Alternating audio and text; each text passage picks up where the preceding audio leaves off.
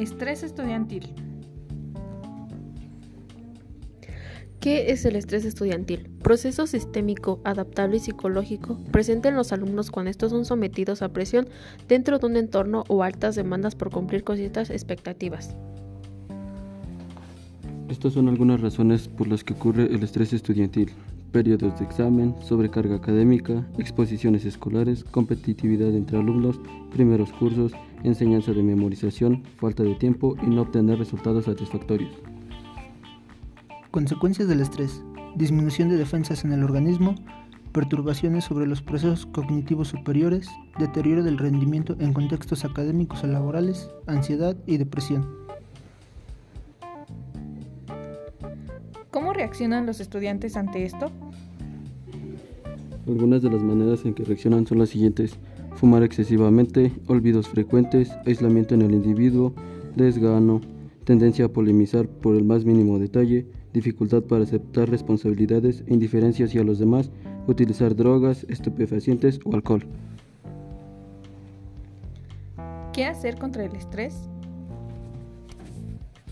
Alguna de las acciones que se recomienda para lidiar con el estrés es planificar con anticipación las cosas que tengamos que hacer, utilizar diferentes técnicas de estudio, estudiar dentro de un ambiente adecuado, realizar actividad física, dormir adecuadamente, fijar metas, buscar ayuda profesional, alimentarse sanamente, utilizar los tiempos libres. Y tomar descansos o citas pequeñas cuando se necesite. México como uno de los países con mayor estrés académico. Algunas de las, de las causas de estrés es la pobreza, cambios laborales y sociales, contaminación y competencia entre compañeros. En CEU Atlacomulco, ¿hay estrés académico? Cifras estudiantiles. De acuerdo a una encuesta realizada a los alumnos de Derecho de segundo semestre, se arrojaron los siguientes resultados. El 40.6% se siente estrés casi siempre. El 27% siente competencia con otros muy rara vez. 35.1% comenta que las evaluaciones siempre les producen ansiedad, estrés u otro síntoma alterno. 56.8% solo a veces tiene tiempo suficiente para las actividades académicas. El 62.2% no consume drogas, tabaco o alcohol para liberar el estrés. 37.8% a veces sienten tristeza, depresión, angustia o desesperación. El 70.5% trabaja o realiza una actividad extra a la escuela. 56.8% opinan que los exámenes son lo que más le causa estrés.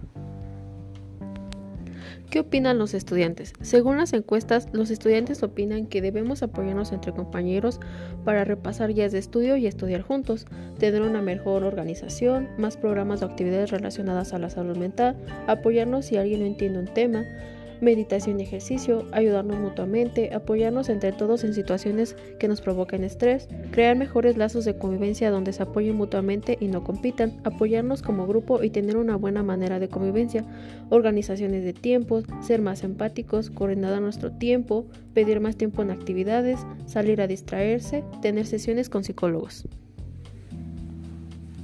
¿Qué opinan los estudiantes sobre las secciones de los maestros? Algunos estudiantes opinan que se deben de hacer guías de estudio con las cuales el alumno pueda contar con un apoyo para repasar los temas vistos y ser más comprensivos en cuestión de entrega de trabajos por alguna dificultad por parte del alumno, hacer las clases más didácticas, que no hagan las evaluaciones muy pesadas y que no lo dejen todo para un solo momento, dar tiempo para entrega de proyectos. También opinan que los maestros deben ser más comprensivos con las condiciones de los alumnos, que no carguen tanto el trabajo que puedan disminuir los trabajos en tiempos de evaluaciones y puedan ser más conscientes al dejar trabajos y considerar que nosotros como alumnos también tenemos deberes y ocupaciones fuera de la escuela y deben realizar actividades antiestrés. Algunos otros piensan que no deben dejar muchas exposiciones, deben comprender a los alumnos, considerar el tiempo.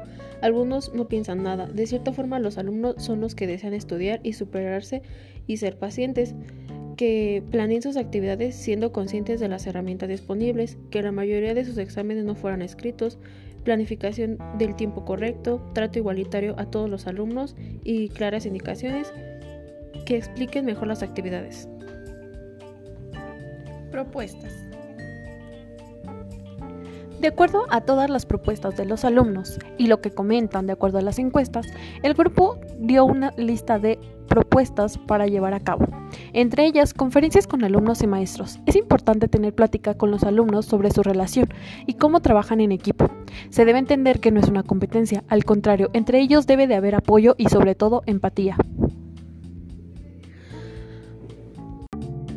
Así también una charla de maestro-alumno se debe de tener en cuenta debido a que ésta se tomaría ambas perspectivas como es la carga de maestros y como es la carga de alumnos para que se vean y comprendan ambos lados. Actividades escolares.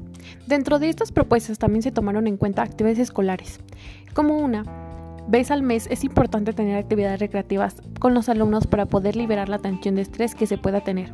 Estas pueden ser deportivas, de yoga, meditación, terapia artística o alguna otra.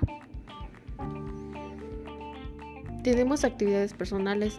Esta es de suma importancia que cada persona de manera individual también realice acciones para su beneficio, como ir a terapia, organizar sus tiempos, comer sanamente, enfocar y trabajar en sus metas, realizar actividades recreativas y distraerse en sus tiempos libres.